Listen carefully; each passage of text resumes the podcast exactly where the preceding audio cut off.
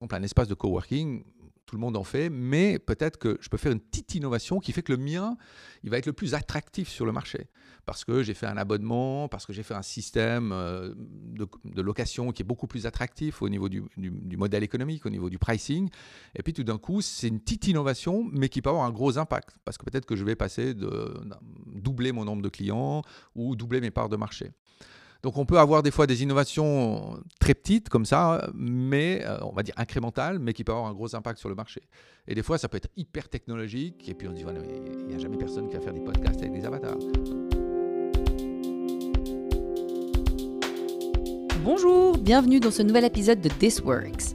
Aujourd'hui, nous accueillons Antoine Perruchou, professeur HES et responsable programme Business Team Academy à la HSSO Valais ainsi que professeur délégué pour le domaine économie dans le Master en innovation interdisciplinaire INOKIC. Tout un programme. Salut Antoine, comment vas-tu? Eh bien bonjour Mélanie, je vais bien. Trop bien. On, euh, on va passer un bon moment ensemble à parler d'innovation. Donc on va parler d'innovation au sens large, ainsi que dans les modèles pédagogiques. Donc l'innovation, on a un peu l'impression que tout le monde sait ce que c'est, mais c'est quoi exactement? Effectivement, vaste sujet quand on, évoque le, mot innovation. Souvent, pour, beaucoup, ça commence avec la technologie. On dit, ah, mais l'innovation, c'est quelque chose de technologie, c'est amener une nouvelle technologie. Euh, voilà, par exemple, euh, tout le monde aujourd'hui parle du panneau photovoltaïque, hein, c'est la transition écologique, mais par exemple, cette innovation technologique, elle date de quand? À ton avis, hein, elle date de quand le, panneau photovoltaïque Mais c'est hyper. Je sais que c'est vachement plus vieux que ce qu'on croit. C'est genre 50 ou 60 ans, voire plus. Alors le premier panneau fonctionnel, c'était en 1954. Ouais, c'est ça. Après le premier panneau connecté au, au réseau suisse, c'était en 1982, donc il y a 42, et il tourne toujours. Mais voilà, une innovation, souvent on associe à ça, c'est-à-dire une arrivée technologique avec euh, peut-être la recherche scientifique hein, qui a permis euh, de créer des panneaux photovoltaïques, ensuite euh, les premiers essais, ensuite la diffusion sur le, dans la société, puis aujourd'hui, bon, bah, mettre des panneaux sur son toit, c'est, ok, c'est, on va dire que c'est un standard. Quoi. Mais ça, c'est une première manière de voir l'innovation technologique. Après, l'autre manière de voir l'autre manière de voir l'innovation, c'est plus lié à l'aspect business, c'est-à-dire qu'est-ce qui arrive sur le marché? Il y a une innovation quand un produit et un service vont trouver, on va trouver un marché, vont trouver des clients. Bah, là, on va parler vraiment d'une innovation dans le sens où voilà, on est passé de l'invention ou à une recherche scientifique et puis a une large diffusion euh, sur le marché. Donc pour être innovant, il faut être sur le marché. Alors, c'est là où on distingue justement l'innovation euh, et un peu l'invention. C'est-à-dire qu'il y a des étapes où il y a une invention, on peut protéger aussi l'invention avec des brevets, la, la, protection intellectuelle. Et là, souvent, on est une phase entre deux. C'est que souvent, on, est déjà dans l'innovation, mais en fait, en tant qu'économiste, on va dire Ah non, mais c'est pas encore l'innovation parce que ça n'a pas trouvé son marché. Donc voilà, c'est un peu la distinction qu'on va faire dans le processus. Après, on peut avoir des innovations qui ne sont pas du tout technologiques qui sont simplement, euh, par exemple, des modèles d'affaires. Hein. On va changer le modèle d'affaires, euh, je sais pas, du marché de l'aviation, comme l'avait fait EasyJet il y, a, bientôt 25 ans. Il n'y a rien de technologique. Hein. les avions, ils volaient avant EasyJet. Mais tout d'un coup, on innove sur le modèle d'affaires. Donc on peut avoir vraiment différents types d'innovation, aussi bien sur la technologie, sur le modèle d'affaires, sur le marketing, la manière dont on communique. Donc il y a vraiment plusieurs types d'innovation. Donc l'innovation, c'est pas que du produit. C'est pas que du produit. Parce qu'on c'est vrai qu'on a tendance à dire bon bah l'innovation c'est le nouveau euh, téléphone hyper connecté etc. Mais euh, non il y a plein de plein plein de types de types d'innovation. Et donc quand on parle d'innovation, quand on a eu une discussion euh, récemment les deux, tu m'as parlé d'innovation disruptive ou d'innovation incrémentale. Alors là on, on, va être un peu technique, mais on parle de alors c'est vrai que de nouveau, on associe beaucoup plus le disruptif à l'innovation. On dit waouh, ça c'est nouveau, hein, ça arrive sur le marché. Euh, en ce moment, la, disruption, c'est par exemple, est-ce que l'intelligence artificielle c'est une disruption? Ce matin, on aurait pu faire ce podcast complètement en mode AI. Hein. On aurait pu, euh, j'aurais pu me préenregistrer, préenregistrer les questions, utiliser des logiciels, faire mon avatar. Puis on aurait pu faire un podcast euh, complètement avatarisé. Alors, Je vais y penser pour le prochain. Donc là, on serait un peu dans. Aujourd'hui, certains vont dire Ah, ça, c'est disruptif, parce qu'on est en train de disrupter, euh, par exemple, ben, le fait qu'on n'a plus besoin d'un être humain en présence pour quasiment faire un entretien comme on le fait maintenant. Euh, par contre, l'incrémental, ben, l'innovation, elle peut être des fois très petite, mais avoir un gros impact. Donc, si je change simplement un élément, je fais un ajout ou un changement du modèle d'affaires, ou je change le pricing, je fais des prix dynamiques, euh, voilà, par exemple, un espace de coworking, tout le monde en fait, mais peut-être que je peux faire une petite innovation qui fait que le mien, il va être le plus attractif sur le marché. Parce que j'ai fait un abonnement, parce que j'ai fait un système euh, de, location qui est beaucoup plus attractif au niveau du, modèle économique, au niveau du pricing. Et puis tout d'un coup, c'est une petite innovation, mais qui peut avoir un gros impact. Parce que peut-être que je vais passer de doubler mon nombre de clients ou doubler mes parts de marché. Donc on peut avoir des fois des innovations très petites comme ça, mais euh, on va dire incrémentales, mais qui peuvent avoir un gros impact sur le marché. Et des fois, ça peut être hyper technologique, et puis on se dit, il n'y a jamais personne qui va faire des podcasts avec des avatars. Donc oui, en théorie, c'est une, bah, une, innovation disruptive, technologique, mais peut-être qu'elle ne va jamais trouver son marché. De quelle mesure euh, j'ai des fois un peu de peine à comprendre, mais innovation versus un changement Parce que finalement, quand tu dis euh, on a un peu euh, changé le modèle d'affaires, etc., euh, dans quelle mesure ça devient une innovation? À quel moment ça devient une innovation? Alors c'est vrai que c'est une bonne question parce qu'on a par exemple en formation, on, a ce qu'on appelle le management de la qualité. Et dans le management de la qualité, un des principes clés, c'est l'amélioration continue. Donc l'amélioration continue, quelque part, va intégrer des innovations incrémentales. Donc souvent, c'est une question de langage, mais il peut y avoir du langage ou de la sémantique. Est-ce que c'est une amélioration continue ou est-ce que c'est une innovation incrémentale? Et souvent, la distinction, c'est on va surtout ben, voir l'impact que ça a sur le marché. Donc si, si l'impact que ça a sur mes ventes, sur le marché, sur mon positionnement sur le marché est important, on va plutôt parler d'une innovation. Si j'améliore simplement les choses en disant je fais un meilleur service client, je fais un voilà, j'ai des produits euh, avec une, qualité supplémentaire. Ah, souvent, on va dire, OK, c'est une amélioration continue qui vient de notre super euh, management de la qualité qu'on a mis en place, par exemple. OK. Donc, vraiment, on, L'innovation, tu l'as déjà mentionné avant, il y a une histoire d'impact. Ouais, c'est vraiment l'impact. Et puis, ben, de nouveau, quand on parle d'impact, l'innovation, elle peut pas aussi, elle n'est pas obligée de se limiter à des entreprises commerciales. On peut avoir de l'innovation sociale parce qu'on va avoir un impact social. Euh, par exemple, je suis impliqué dans des mouvements comme, comme, comme Emmaüs. Emmaüs fait beaucoup. Bah, déjà, c'était une innovation sociale quand, quand l'abbé Pierre a lancé son, ses Emmaüs. Aujourd'hui, si on regarde le mouvement Emmaüs, il y a plein d'innovations avec euh, autour de, de, du social, quoi, de l'entrepreneuriat social. Donc aussi, l'innovation, c'est pas forcément uniquement être profitable, euh, faire des marges, mais voilà, si on parle d'innovation sociale, c'est aussi avoir l'impact. L'impact sur la société, l'impact peut-être sur euh, un meilleur environnement, sur un meilleur euh, développement durable. Donc, donc là, on a traité un peu de ce qui permet de dire c'est vraiment de l'innovation, hein, c'est cet impact, c'est vraiment cette mesure d'impact. quand on parle d'innovation organisationnelle, on parle, parce qu'on disait il y a différents types mhm. d'innovation, on a parlé sur le produit, on a parlé sur le social. Au niveau organisationnel, aujourd'hui, on est dans, un, dans, une société qui bouge beaucoup. Euh, si on prend ben, notre thème de prédilection, qui est quand même le travail euh, et les formations, euh, qu'est-ce que ça apporte d'innover au niveau organisationnel, en fait? Alors c'est vrai comment est-ce qu'on peut travailler À l'intérieur des organisations, c'est un sujet l'organisation, hein, c'est-à-dire comment, comment l'entreprise s'organise. Donc on est tous plus ou moins dans des petites ou des grosses structures, donc on va parler de, de hiérarchie, comment est-ce qu'on a un organigramme est-ce qu'on a encore des organigrammes Est-ce qu'on a encore voilà, des organigrammes euh, Quel type d'organigramme Très hiérarchique ou des structures plates, comme on dit, euh, matricielles Enfin, il y a toutes ces, innovations, enfin, tous ces types d'organisation qu'on peut avoir. Et par exemple, une innovation organisationnelle qui est très à la mode et qu'on discute beaucoup depuis quelques années, c'est par exemple ce qu'on appelle l'organisation libérée ou le management libéré ou l'holacratie. Euh, voilà, ça c'est sur la manière dont on gère les entre ses employés, son, ses équipes. Est-ce que c'est participatif? Est-ce que c'est très de nouveau hiérarchique? Donc ça, ça va avoir un impact sur, euh, ben, sur la qualité du travail fourni par les employés, leur motivation, le type de leadership et aussi la culture d'entreprise. Est-ce que la si on veut par exemple avoir une culture d'entreprise qui est orientée sur l'innovation, ah, il faut aussi à un moment donné voir comment les employés peuvent s'exprimer dans l'entreprise, quels moyens ils ont d'amener des idées jusqu'à faire, évoluer le produit et la qualité de, ce qui est délivré par l'entreprise. Donc l'innovation organisationnelle, c'est vraiment un, sujet très vaste. Et ça va toucher aussi ben, les, ben, les coworking, c'est aussi une forme d'innovation organisationnelle, puisqu'on va dire, ah tiens, est-ce que mes employés restent une partie à la maison, plutôt dans les coworking, une partie dans, nos bureaux, et on voit que c'est encore un sujet... Euh, un sujet chaud, quoi. Le... on n'y est pas encore, mais, mais c'est clair que c'est un endroit où on, tend de plus en plus dans les nouvelles formes de travail et dans l'innovation. Mhm. Pour moi, une, une, entreprise innovante au niveau de, l'organisation du travail, c'est justement une entreprise qui ira jusqu'à dire j'ai mes employés qui sont en partie au bureau, peut-être en partie ou très peu à la maison, et dans ce near home office hein, qui est le coworking, parce que du coup, on va mettre des employés dans un vrai cadre de travail mhm. à côté de la maison.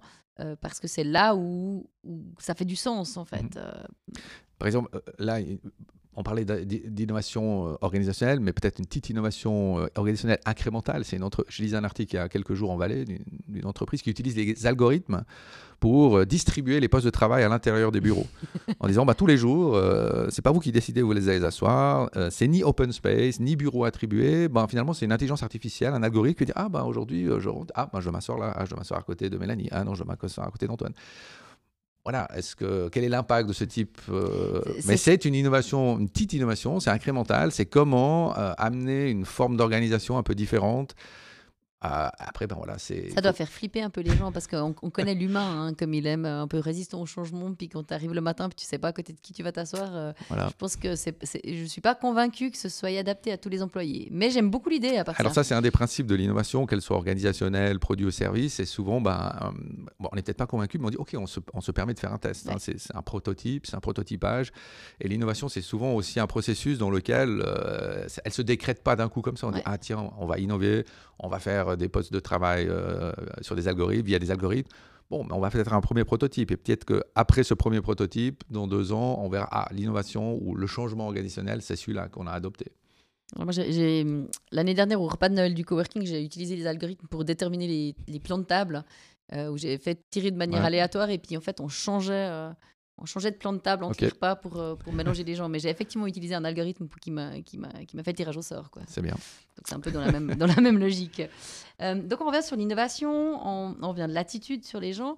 Euh, toi, dans tes rôles de professeur, comment est-ce que tu as intégré l'innovation dans les modèles d'apprentissage? Alors c'est vrai que moi j'ai une, voilà, une expérience maintenant de plus, plus de 20 ans dans, le monde de la formation, dans le monde des HES, euh, ben aussi bien dans, ce master InnoKick où, où là on est plus sur l'innovation produit et services. Et puis ben, l'autre casquette, c'est notamment ben, l'innovation pédagogique qu'on a amené avec le modèle Team Academy. Et une des manières d'innover dans les modèles pédagogiques, c'est euh, la relation entre l'apprenant et, le professeur. C'est-à-dire comment on peut réinventer. Euh, finalement, c'est un service. Hein. L'éducation, c'est un service. On a d'un côté des institutions, des professeurs qui doivent amener euh, une forme d'éducation primaire, secondaire, tertiaire. Et bah, on peut innover, enfin, on peut, ou peut-être on va devoir encore plus innover dans cette relation entre le, professeur et l'apprenant. Et pourquoi, qu'est-ce qui nous a, la raison pour laquelle on a décidé d'innover et par exemple lancer des nouveaux modèles pédagogiques, c'est aujourd'hui, bah, il y a des nouveaux besoins, on a des, des, jeunes qui sont nos clients, par exemple dans les HES, qui ont, euh, ouais, qui ont un besoin d'apprendre différemment. Donc apprendre différemment, c'est est-ce qu'on va euh, suivre un cours, écouter de la théorie et ensuite essayer de l'assimiler, faire des exercices, faire des, études de cas, ou au contraire, on peut innover et puis dire non, on commence par le, doing, on va faire des projets, donc c'est le principe du, de faire en apprenant, hein, le learning by doing, et ensuite on construit la théorie autour de projets réels.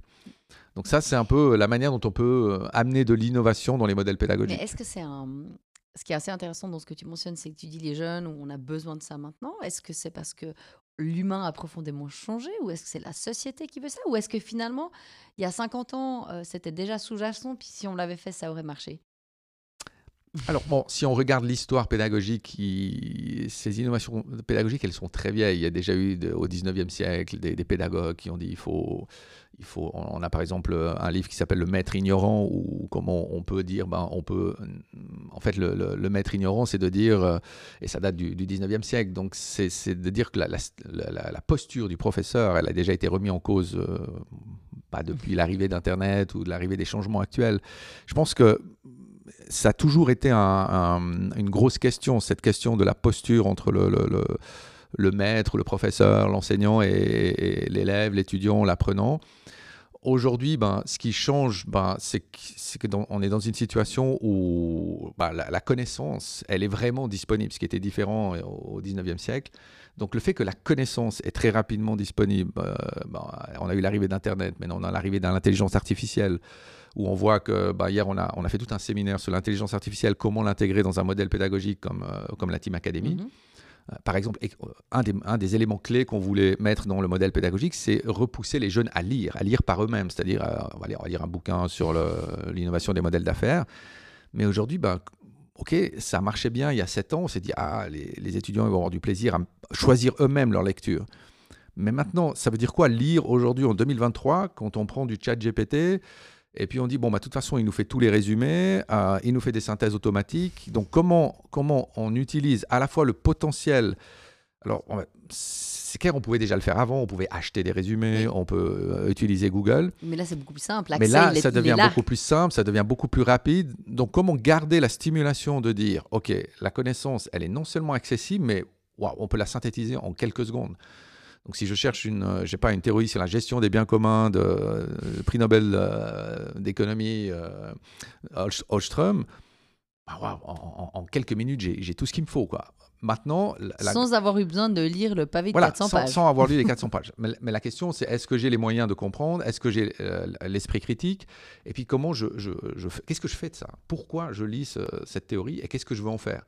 C'est là où un modèle comme la Team Academy va dire ben, OK, aujourd'hui, la différence se fait dans le, pourquoi je le fais et qu'est-ce que je veux en faire donc, est-ce que je veux faire un projet? Euh, Quel type de projet j'ai envie? Quel impact j'ai envie d'avoir? Euh, Je ne sais pas si j'ai lu des nouvelles manières de faire du marketing. Ben, je vais l'utiliser dans un projet, dans un projet qui me tient à cœur parce que je veux avoir un impact avec ce projet. Donc l'idée, c'est un peu de renverser la, dire bah, l'accélération, la facilité qu'on a d'acquérir des connaissances, et ça accélère encore avec l'intelligence artificielle, compensons, perdons un petit peu, passons moins de temps, pas perdre du temps, mais peut-être on va passer moins de temps sur cette partie-là et plus de temps sur l'expérientiel. Donc, avoir un groupe de jeunes qui utilisent toutes ces, toutes, ces toutes ces connaissances pour ensuite développer des compétences. Donc, ils doivent mobiliser ces ressources qui sont accessibles, notamment des méthodologies, des outils, des techniques, pour en faire des projets qui ont du sens. Logique théorique, dans ce que tu parles. Si tu, tu, te bases que sur un résumé, finalement, tu as une sorte d'aperçu euh, de haut vol, mmh sans aller approfondir le sujet. Donc, est-ce qu'on a un risque dans, cette manière d'utiliser l'éducation ou d'utiliser les outils à disposition de perdre une certaine base? Alors après, moi, je ne peux pas faire partie des vieilles... Euh, hein, euh, de perdre une certaine base parce qu'en fait, finalement, on n'a que survolé les choses. Puis après, oui, on a appris learning by doing. Puis finalement, ça marche. Puis on n'a pas besoin d'aller approfondir beaucoup plus. Euh, c'est un vrai risque et c'est un vrai questionnement pour nous, pour nous du côté de la pédagogique. C'est comment s'assurer que c'est pas que du survol euh, et que quand même euh, l'apprenant ait des fondamentaux pour pouvoir développer son esprit critique. Déjà, ok, ce que je suis en train de lire, euh, la synthèse qui m'est faite, comment je peux aller la questionner, la tester. Alors on voit aussi ce qui est, ce qui est nouveau dans l'intelligence artificielle et qu'on avait un peu moins sur Google, c'est qu'on peut interroger l'intelligence artificielle. On a ce qu'on appelle un peu ce machine learning et puis on commence à mettre son profil et sa manière de... Donc on peut l'interroger, la questionner, chercher des variantes. Donc on peut vraiment avoir une interaction assez forte et développer déjà son esprit critique, aller chercher, creuser ce qui est, fourni pour ensuite dire, bah, ok, moi, ce que j'en fais, c'est ça, ça, ça. Euh, et donc là, c'est clair que c'est questionnant, mais je pense qu'une des pistes, c'est vraiment de travailler sur cet esprit critique et travailler sur la mise en œuvre et, le pourquoi, à quoi ça me sert, cette magnifique théorie et ce magnifique résumé que j'ai fait de, je sais pas, des, meilleures approches aujourd'hui pour faire du, marketing digital euh, efficace et quels sont les bons indicateurs pour avoir, euh, je sais pas, des bons résultats avec mon site internet ou avec mon, mon, mobile commerce. Donc c'est vraiment donner du sens, avoir cet regard critique et après donner du sens. Et ça, c'est un peu selon moi, ce que le modèle pédagogique a, tendance a eu tendance à oublier dans les dernières années, c'était bon, bah, de toute façon, on transfère, on transfère des connaissances. Le, le, plan d'études CRAD, il est rempli de thématiques. Le but, c'est de leur amener un maximum de ces connaissances et on a laissé un peu de côté euh, le dialogue entre eux, l'esprit critique et, faire des projets. Bah, le côté humain finalement. Le côté humain, oui. parce que dans, dans, dans, la, dans la Team Academy, euh, on a une, dans, votre modèle pédagogique tout ce développement des soft skills qui est hyper important et qui mhm. est pour moi toute cette partie humaine, euh, développement personnel. qu'on voit beaucoup moins dans d'autres modèles pédagogiques. Absolument. Alors moi j'ai toujours la phrase que j'aime bien, c'est plus de technologie exige plus d'humanité. et, ça, c'est là, on a encore le séminaire qu'on a fait hier, mais ouais, l'intelligence artificielle, elle, plus elle est technologique, plus elle est puissante, plus notre humanité, de l'autre côté, elle doit être forte. Quoi. Ouais. Et, pour, résister finalement. Pour, pas, pour résister, mais, peut-être pour être encore plus complémentaire et, que ça fasse plus de sens. Donc, plus on a une technologie forte, selon moi, plus on doit regarder encore en, complémentaire ou en, connexion avec cette machine qu'est-ce qui fait notre humanité et, qu'est-ce, et, appuyer, nous, sur, sur le côté humain de ce qu'on fait. Et, ça, c'est un peu le rêve. C'est le rêve, c'est de dire, bah, OK, il ne faut, pas, euh, faut pas objecter, repousser, dire, oh, va des rétro-satanas, encore des technologies. Non, ok, euh, ces, technologies arrivent euh, et comment nous, on développe encore plus notre humanité face à ça. Et donc l'humanité, bah, c'est faire, faire que les gens parlent de ça, qu'ils aient plus de temps peut-être pour dialoguer autour d'une table, euh, plus de temps pour, pour dire ah bah, qu'est-ce qu'on en fait, faire des projets, peut-être faire une dizaine de projets, étant donné que la, euh, technologie permet d'accélérer, de faire plus rapidement certaines choses. Bah, peut-être qu'au lieu de faire deux ou trois projets euh, durant un semestre, je vais en faire six, sept, huit, mais toujours en, en, coopération avec des êtres humains et puis dire voilà. On appuie sur la technologie pour faire avancer certaines choses. Quoi. Voilà. Et puis surtout, après, c'est comme on disait au début, c'est le sens qu'on donne à l'action. Et si l'action, elle a un impact social, un impact positif, bah, ok c'est pas pourquoi, pourquoi ne pas utiliser une technologie si elle me permet de plus rapidement avoir peut-être un projet plus rapidement euh, sur le marché ou dans une organisation, avoir plus rapidement un impact. Euh, ouais. Alors souvent on dit ouais quand on parle des, dans le master Inoki on parle beaucoup d'interdisciplinaire et ce qui est aussi intéressant c'est qu'au début on dit ouais l'interdisciplinaire c'est les ingénieurs, les designers, les économistes. Puis après quand on discute avec les gens de la santé ou du travail social, ils disent ouais parler avant des soft skills. on va dire c'est des sciences un peu plus molles ou les soft skills, on ne peut pas innover parce que c'est l'humain. Mais non, je pense que innover, de nouveau, il ne faut pas limiter ça au côté business, être profitable, le marché. Ça peut être aussi avoir un impact social très fort. Et, ça peut être une innovation euh, qui, à la fin, a un impact social très fort. Et voilà, je pense que ça, c'est pour moi un élément important qu'on doit avoir. Et les modèles pédagogiques, bah, ils sont là pour éduquer les jeunes, primaire, secondaire, tertiaire. Ok, il y a de la technologie, mais regardez qu'est-ce que vous pouvez avoir comme impact avec cette technologie. Et, je trouve toujours intéressant sur le, la logique justement que tu parles de l'humain, c'est que tu as du pendant longtemps la pédagogie, c'est on transfère de la connaissance. Oui. Beaucoup. On donne de la connaissance, de la connaissance, de la connaissance. Et puis derrière, le développement humain, bah, il se fait, quoi. Je veux dire, euh, il fait partie du, il fait, partie, il fait partie du lot, mais chacun se débrouille en gros. Et, et dans la, et justement dans votre logique de Team Academy, euh, on en revient un petit peu à la, le changement de la posture du professeur qui n'est pas là que pour euh, balancer de l'info euh, et puis nourrir mhm. les élèves, mais plus cette logique dont on n'a pas encore trop marché, mentionné maintenant, mais cette logique de coaching pour accompagner le développement qui permet aussi d'appréhender les nouvelles technologies finalement. C'est ça. Alors c'est vrai que ce qui est particulier dans, notre modèle pédagogique de la Business Team Academy, on est dans un bachelor en, économie d'entreprise. Donc on va devoir développer ce qu'on appelle des compétences fortes, dures, des hard skills, la finance, le marketing. Donc on va, on va, on va, les, on va les aider à développer des compétences dures. Mais on a, actuellement 21 compétences et un tiers de ces compétences ne sont pas des compétences dures, mais des compétences soft skills, des compétences sociales. Donc on va, mais ce qui est intéressant, c'est qu'on les évalue au même niveau. Donc tous les semestres, l'apprenant doit aussi bien démontrer qu'il progresse en finance, en marketing, mais il doit démontrer qu'il progresse aussi dans son leadership, dans sa communication interpersonnelle, il développe son auto-initiative, sa créativité et son attitude entrepreneuriale. Et ça, c'est un petit peu disruptif dans les modèles pédagogiques parce que oui, on sait qu'à l'école ou dans, les formations, normalement, on développe aussi ces soft skills. Mais on les teste, on les, évalue pas vraiment de façon euh, systématique. Et là, pour moi, c'était vraiment une, quand j'ai découvert le modèle Team Academy en Finlande, c'est ce qui m'a beaucoup parlé, c'est dire, OK, on, parle tout le temps de ces soft skills. Elles sont importantes pour les employeurs, dans les entreprises. Il faut des gens aujourd'hui avec ces capacités, euh, ces compétences sociales. Mais où, quand, où et quand on les entraîne? Quand est-ce qu'on dit à un jeune, ah, tu as amélioré ton, ta capacité de leadership, tu as amélioré ta communication interpersonnelle, tu es meilleur dans ton empathie, tu es meilleur dans, ton autogestion, dans ton auto-initiative.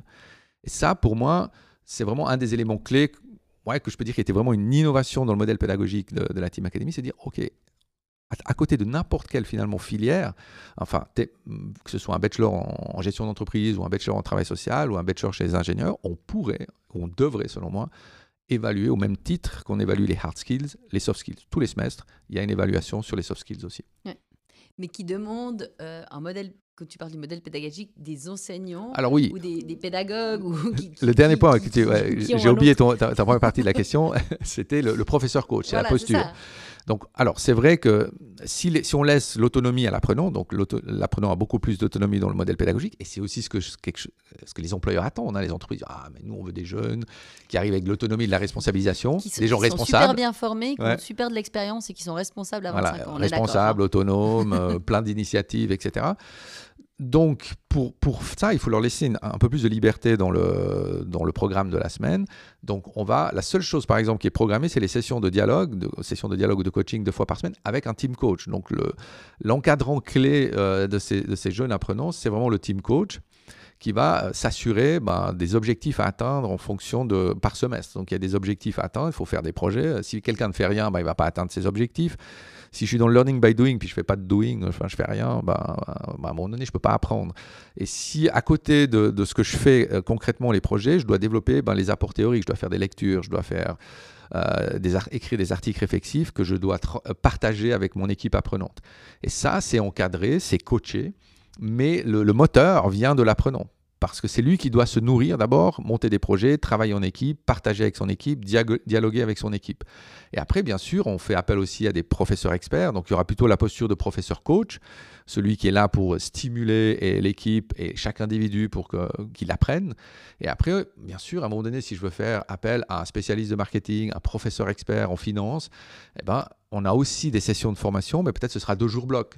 On fait venir un expert, euh, puis on dit voilà, nous on a des questions sur, le, sur, des aspects financiers, là on est perdu dans nos, business plans, euh, on n'est pas très au clair, on aimerait deux jours bloc avec un professeur expert en finance. Mais la différence, c'est que voilà, c'est pas programmé, c'est plus euh, deux heures de finance par semaine. Ça va être en, fonction des besoins, et, mais à un moment donné, ils vont devoir. il y a des objectifs aussi à atteindre en termes de session, nous on appelle ça une session de formation où on fait appel à un professeur expert. Ça veut dire que dans, dans, ce que tu, dans le modèle pédagogique que vous avez développé, vous développez beaucoup la confiance des jeunes ou quoi, des apprenants. Il, y a une, une logique où, euh, où, il faut avoir vachement. Moi, j'ai l'impression qu'il faut avoir vachement confiance en soi pour pouvoir arriver à s'autodiscipliner, à avancer, à développer ses skills. Euh, c'est une bonne. Euh, est-ce que c'est est -ce c'est adapté à tout le monde Alors voilà, ça c'est la question clé. À l'époque, quand on a lancé le projet, euh, beaucoup étaient contre ce, type de, de, programme en disant bah, ça va être parce qu'en fait l'évaluation il n'y a plus d'examen classique donc on va pas faire un, examen classique pour tester la finance ou tester le marketing. Donc ça on va tester des compétences. Donc les compétences sont démontrées dans un portfolio individuel d'apprentissage et ce portfolio euh, on doit le défendre tous les semestres devant un jury d'experts dans lequel on va inviter des gens extérieurs. Mais la grosse différence c'est que pour comme il n'y a plus d'examen classique, des tests de connaissances pures et dures, on a dit, ah, c'est trop facile. Tout le monde va vouloir aller faire ça. Il n'y a plus besoin de faire un examen en finance, il n'y a plus besoin de faire un examen en marketing. Euh, et en fait, la réalité est déjà dans l'étude de marché qu'on avait fait, pour beaucoup de jeunes, euh, bah, c'est trop désécurisant ce modèle. Il manque, le, il manque le cadre. Voilà, il manque, le cadre n'est pas assez sécurisant où il y a une grosse incertitude. quand ils viennent aux séances d'information, les jeunes ils disent Ouh, mais c'est vous qui allez nous donner les projets, on est d'accord on leur dit non, euh, on ne sait pas exactement sur quel projet vous allez travailler. Vous allez travailler en équipe et vous verrez bien les projets qui vont vous permettre de développer. Oula, ah ouais, donc euh, on ne sait pas, c'est pas nous qui, c'est pas vous qui nous donnez les projets. Ça fait flipper un peu. Donc hein. c'est clair qu'un jeune à 20 ans, c'est pas un manque de confiance, mais c'est peut-être qu'il a été vraiment, il a été habitué à un modèle pédagogique. On lui dit chaque jour ce qu'il doit faire et il a un objectif à atteindre, passer ses examens. Là, on va lui dire non, c'est différent. Tu te prends en main ta formation, tu dois être autonome, responsable.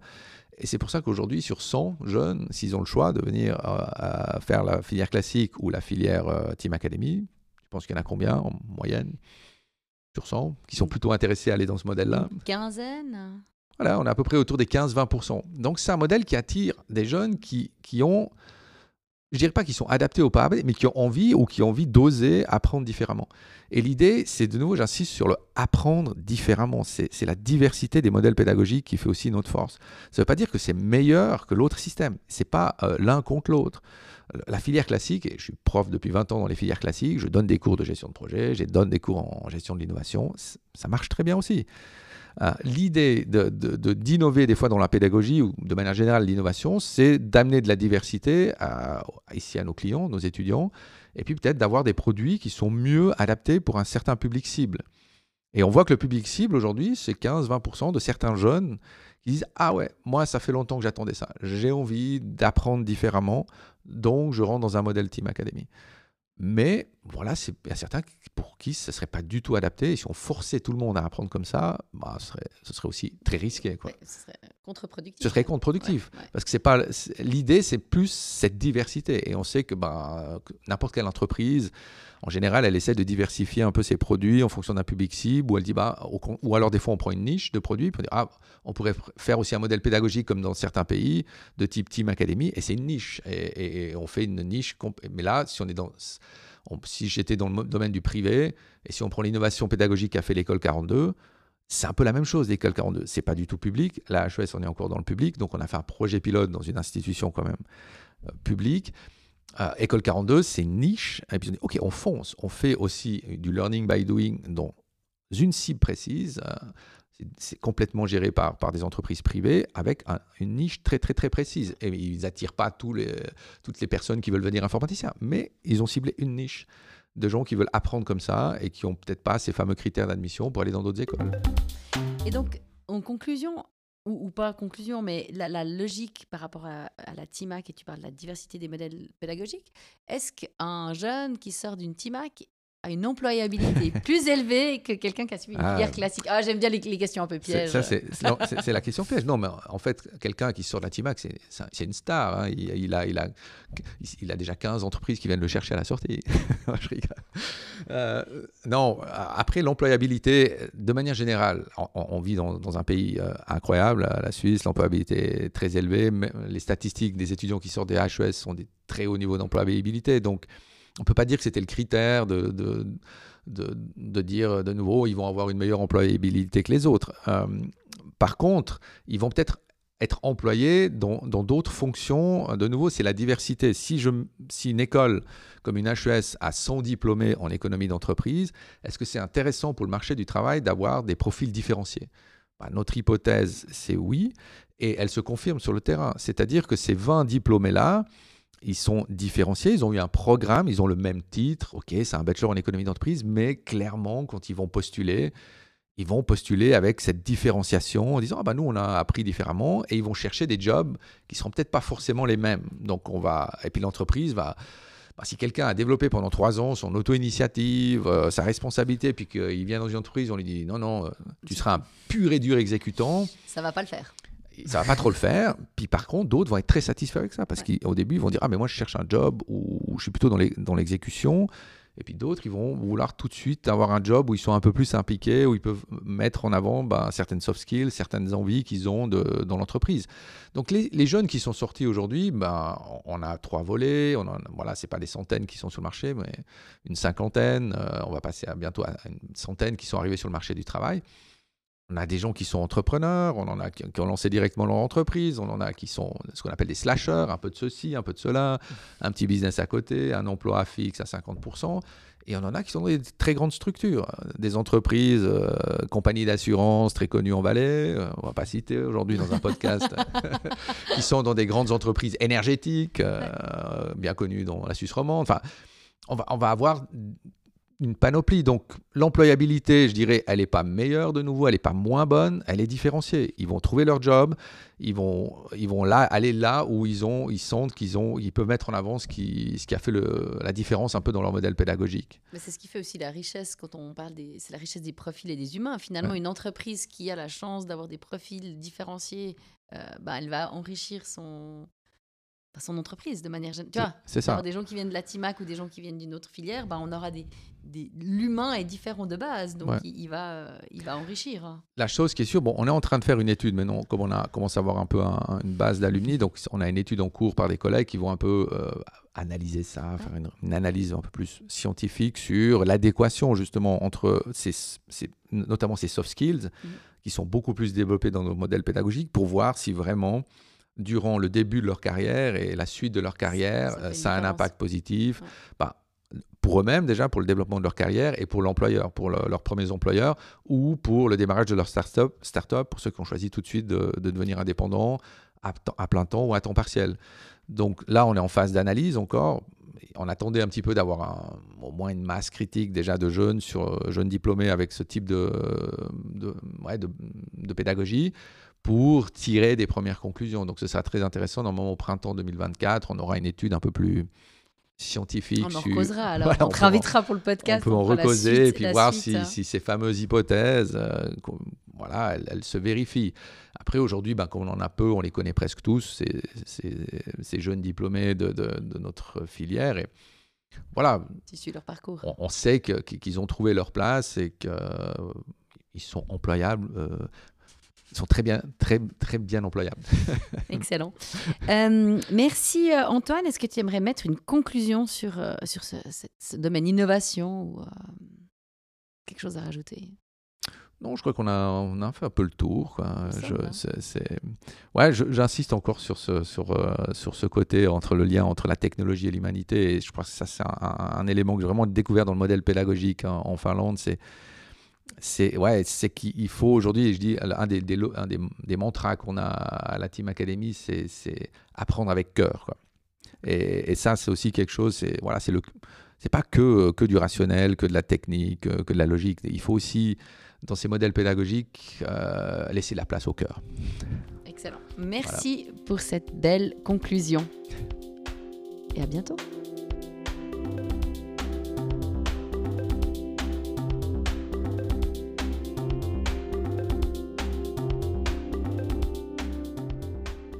Vous avez suivi cet épisode de This Works, proposé par Coworking Switzerland, présenté par Mélanie Burnier et monté par Thierry Weber. Merci de votre écoute et à la prochaine. Rendez-vous sur nos réseaux sociaux et sur coworking.ch pour trouver l'espace de coworking le plus proche de chez vous.